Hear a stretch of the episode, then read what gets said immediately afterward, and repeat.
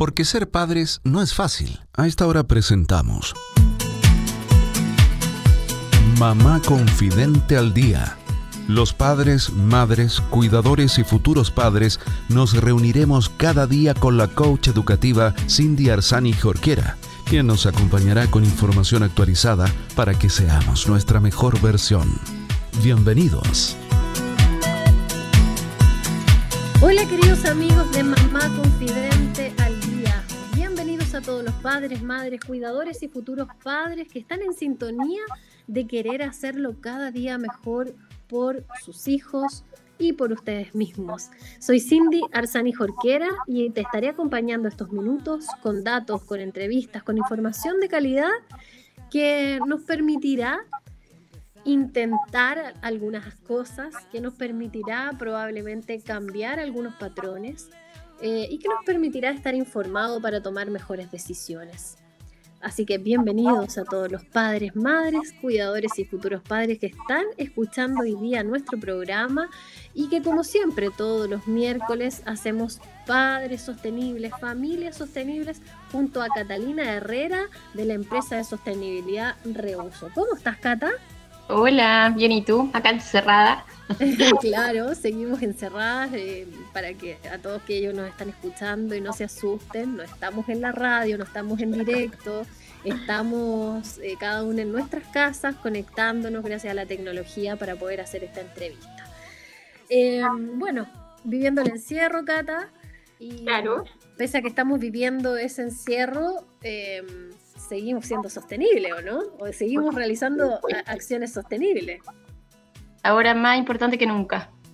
Sí, yo también creo lo mismo. Eh, por eso la, potencia que tiene este, este espacio que ya vamos a cumplir en la radio un año, en las redes sociales, imagínate.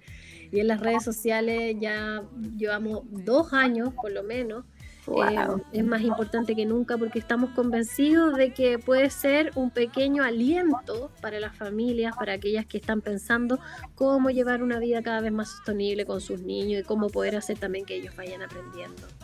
Y bueno, agradecerte a ti porque gracias a ti hemos ido todos, y me incluyo porque como familia eh, también hemos hecho algunos cambios gracias a lo que hemos ido aprendiendo contigo. Eh, nada, pues démosles, empecemos. La semana pasada nos, nos dejaste, em, eh, nos prometiste algo. Dijimos que esta semana íbamos a hablar de, de las composteras, de mi compostera, cómo podíamos hacerlo en casa. Pues la, semana pasada estuvimos hablando sobre eh, cómo seguir siendo sostenible a pesar de esta cuarentena, ¿verdad? Y, y, bueno, entonces la primera pregunta que te quería hacer es, que, es ¿Por qué hay que gestionar? Vamos a repetir esta pregunta que probablemente la hemos compartido en otros programas. ¿Por qué hay que gestionar los materiales orgánicos? Así, en verdad es súper relevante. Mira, yo antes no le veía la relevancia porque yo decía, bueno, los materiales orgánicos se van a degradar de todas maneras en el relleno sanitario. ¿Sí? Es algo que mucha gente todavía, todavía cree. ¿Realmente se van a degradar? Sí, es verdad. Pero eh, hay, varias, hay varias cosas que, que implica que se degrade en el relleno sanitario. Primero, que esa degradación va a ser anaerobia, o sea, sin oxígeno. Son microorganismos los que lo degradan, pero son microorganismos anaerobios. ¿Y qué generan esos microorganismos que producen eh, luego que degradan este material? Es metano, gas metano. Y el gas metano es uno de los principales gases de efecto invernadero. Por lo tanto, producen cambio climático. O sea, por favor, no debemos generar metano. ¿sí? Claro. Es una de las cosas. Otra cosa que eh, cuando tú llevas material al relleno sanitario, se están quedando en ese hoyo. ¿sí? No lo está aprovechando la naturaleza en sus ciclos naturales. Por lo tanto, lo estamos perdiendo.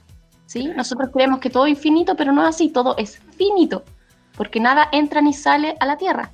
¿sí? Claro. Como material. Segundo, o sea, tercero, el relleno sanitario tiene vida útil. Nadie quiere tener un relleno sanitario al lado de su casa. Mientras más materiales mandemos al relleno sanitario, menos vida útil va a tener. Por lo tanto, pronto hay que hacer un nuevo relleno sanitario. Hay varios rellenos sanitarios que ya han cerrado. ¿sí? Y insisto, nadie quiere tener uno al lado, entonces es terrible para un municipio construir un relleno sanitario. Y cuarto, ya no sé cuál voy en verdad. Cuarto, aunque cuarto, cuarto. hay que transportar esos materiales hasta el relleno sanitario.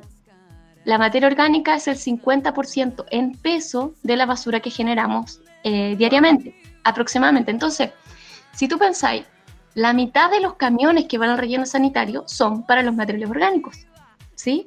Cierto. Ahí tenéis que pensar que estáis generando eh, CO2 y contaminantes por la combustión que hace el camión. Además, estás gastando calles, ¿cierto? Además, estás gastando camión, ¿sí? O sea, cada vez que hay que pavimentar una calle es contaminación, desgaste de todas las personas, el camión que se desgasta, ¿sí? ¿Cierto? Cuando se, sus ruedas eh, ya no sirven más, hay que cambiar las puertas nuevas. O sea, todo tiene una cantidad de implicancias súper grande si lo pensáis bien. ¿Cachai? y se puede solucionar de forma tan simple como que tú recicles tus materiales orgánicos. Así de simple. Bacán, pero ¿qué alternativas hay para reciclar esos materiales orgánicos? Porque en el fondo uno empieza a pensar y, es como que incluso se complica pensando incluso en un departamento, por ejemplo. Ya. Hay muchas, muchas formas. Está. ¿En serio? Sí. sí. Eh, la forma más pro y menos, eh, menos trabajosa para ti en el fondo es que el municipio lo gestione. Ya.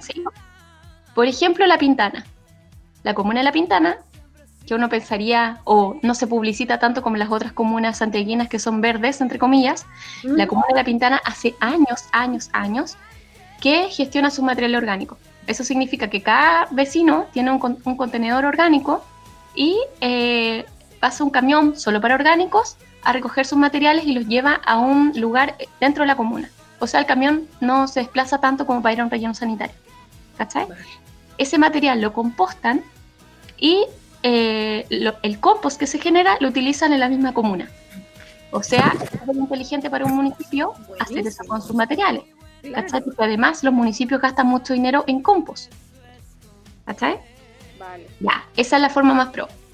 Si tu municipio no lo gestiona, eh, hay, eh, por ejemplo, que tú mismo lo, lo, recicles o que contrates una, una, empresa que lo recicle.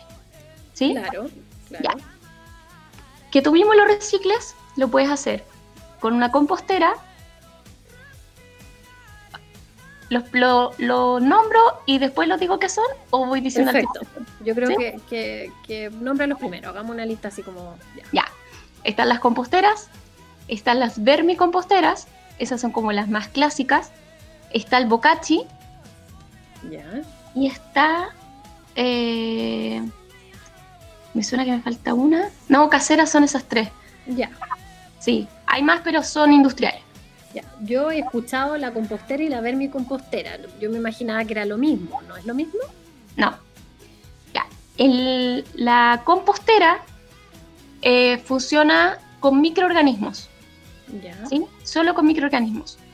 Em, y eh, tiene un, todo, un ciclo súper bello, o sea, digo yo como bioquímico, además que el otro no, necesariamente lo ven bello, pero la gracia es que em, actúan tres tipos de microorganismos diferentes, tres grupos de microorganismos diferentes, ¿sí? Eh, primero actúan los microorganismos que empiezan a degradar la materia, luego empieza a subir la temperatura del compost, ¿sí? Y actúan los termófilos, que son em, microorganismos que resisten altas temperaturas, y luego empieza a bajar la temperatura y actúan otros microorganismos que actúan a baja temperatura. ¿Sí? Tres grupos. Vale. Entonces, industrialmente, no caseramente, esa temperatura cuando sube, sube a tal grado que em, forma el, compost que quede estéril. ¿Sí? Por eso, a nivel industrial, por ejemplo, se pueden tratar fecas, se pueden tratar em, cosas que, que, pueden estar contaminadas con bacterias, ¿sí? O con microorganismos en general a nivel casero no. Eso es importante en el fondo, porque tú al compost casero no podéis meter eh, caca de perro, por ejemplo. Ya. ¿Sí? No podéis meter el de el de el del tu baño. ¿sí? Tenéis que usar otro sistema un poco más profesional o industrial para que se logren esas temperaturas. ¿Sí? Eh, ¿Cómo? ¿Y la vermicompostera? Eh, ya, la vermicompostera. Pero espérate. el ah, compost, me falta la otra. Sí, es importante eh, que no se agreguen cosas con aceite, por ejemplo. Porque el aceite perjudica a los microorganismos que hacen el trabajo. ¿Cachai? Y este es un trabajo que se, realiza de manera natural en la naturaleza. ¿sí? Nosotros solo, solamente estamos usando el ciclo natural, ¿cachai? Lo estamos llevando a nuestra casa. Ya, eh, las vermicomposteras, la diferencia es que aquí el actor principal son las lombrices. Ah, perfecto. Sí, pero no es cualquier lombriz, no es la lombriz eh, de tierra que uno siempre encuentra, ¿sí? Es una lombriz en particular que se llama lombriz roja californiana, ese es como el nombre común, y el nombre científico se llama Eisenia foetida. Ya. ¿Sí? ¿Cuál es la gracia de esta lombriz? Primero, que está acostumbrada a vivir en, un ambiente como cautiva, ¿cachai? No como las otras que están acostumbradas a vivir libre, están eh, ¿cómo se podría decir? Encerradas, ponte tú. No, sí, pero están como, ay, no, no me acuerdo el término, como domesticadas. Están domesticadas, ¿sí? Entonces viven donde tú las pongas. Hay casos, escuchados, que se le arrancan. Se le arrancan las lombrices, sí. Pero eso en verdad lo estáis haciendo mal. ¿Cachai? Vale. Ya, ¿y cuál es la gracia de la lombriz que come eh, su peso muy rápidamente? ¿Cachai? Entonces, el compost eh, dura, ponte, tú, como 8 meses, 9 meses en completarse el ciclo completo del compost. En cambio, del vermicompost es como entre 3 a 5 meses. Wow. ¿Cachai? mucho menos. Es muchísimo menos porque la lombriz come muy rápido. De todas maneras, actúan los microorganismos. O sea, los microorganismos primero degradan un poco la materia orgánica y luego cuando está lista para comerla, la lombriz se lo come. ¿Cachai? No es que la lombriz se vaya a comer, ponte tú la lechuga completa, sino que, o no sé, lo que sea, sino que los microorganismos primero como que lo ablandan un poquito, es como que fuera un bebé. claro. Tiene que comer un poco más papilla. ¿Cachai? y, y, en verdad es maravilloso, en verdad, el compost y el humus, o sea, y la, la vermicompostera, porque mm, vaya a ver ahí la naturaleza en sí, van a salir chanchitos de tierra, ¿cachai? Vaya a ver como hay esto no se pone hondo? No, o sea, mira, como te expliqué antes, cuando va al relleno sanitario, ¿cierto? Eh, actúan los microorganismos anaerobios y ahí sale metano y salen compuestos sulfurados. Son estos tipos de microorganismos los que hacen que esté hediondo. ¿Cachai? Cuando el compost y el, la compostera y la vermicompostera está bien trabajada, ¿cachai? Eh, no hay problema de olores. Y bien trabajada significa que esté este, ¿cómo se llama? Esté aireada. ¿Cachai? las lombrices son las que hacen la pegada a airear. ¿Cachai? Que se van moviendo. Entonces, ¿cuándo la vermicompostera te puede resultar mal? Cuando tenéis pocas lombrices. Ya. ¿Cuántas tengo que tener mínimo? Mira, normalmente se comienza con mil, ¿sí? Pero si tú ya estás acostumbrada a separar, necesitas como el doble. Cada dos meses vas a tener lombrices, se reproducen las lombrices, cada dos meses ponen huevo. Entonces cada dos meses duplican la cantidad. ¿Cachai? ¿Y, algún día voy a tener exceso de lombrices? Sí, sí, un día va a tener exceso de lombrices. Entonces, bueno, eh, ya que nos queda poco tiempo, te comento que con reuso estamos evolucionando y estamos prestando, en el fondo queremos acompañar a las familias a transitar hacia la sostenibilidad. ¿Cachai? para eso, nuestro servicio implica que te pasamos una vermicompostera, o sea, no tienes que invertir gran cantidad de dinero en un, en un sistema que no conoces y que no sabes si te va a funcionar, nosotros te la pasamos y te guiamos todo el camino, te llevamos de la manito, te pasamos las lombrices que son necesarias para comenzar realmente. Cuando nosotros te ayudamos a cosechar, nos llevamos las lombrices que, que, sobran, ¿cierto? Te ayudamos a sacar el humo, te indicamos absolutamente todos los pasos, cualquier duda. O sea... Me encanta, una asesoría directo a casa. Sí, es maravilloso porque nuestro objetivo es que tú seas más sostenible. Nos dimos cuenta que con el retirar solamente los materiales no ocurre tanto eso. Queremos que tú vivas la magia del ciclo natural. Y, si tienes niños, todavía va a ser más maravilloso porque los niños aman las lombrices. De verdad. Cata, ¿y, uno logra em, eh, en el fondo llevar a la vermicompostera todos los materiales orgánicos que sacan una semana, ponte tú, que esa puede ser una duda de, las personas que nos estén escuchando. Hay distintos tamaños de vermicompostera. Nosotros ahora vamos a empezar trabajando con una que es de 100 litros. Ya. ¿sí? Con lo que produce semanalmente, que nosotros retiramos normalmente a nuestros clientes, eh, no debería haber problemas. Con lo que se empieza a degradar y tú empiezas... Tiene tres, tres pisos la vermicompostera. Entonces tú vas llenando uno, después empiezas a llenar la otro y, y lo va degradando las lombrices.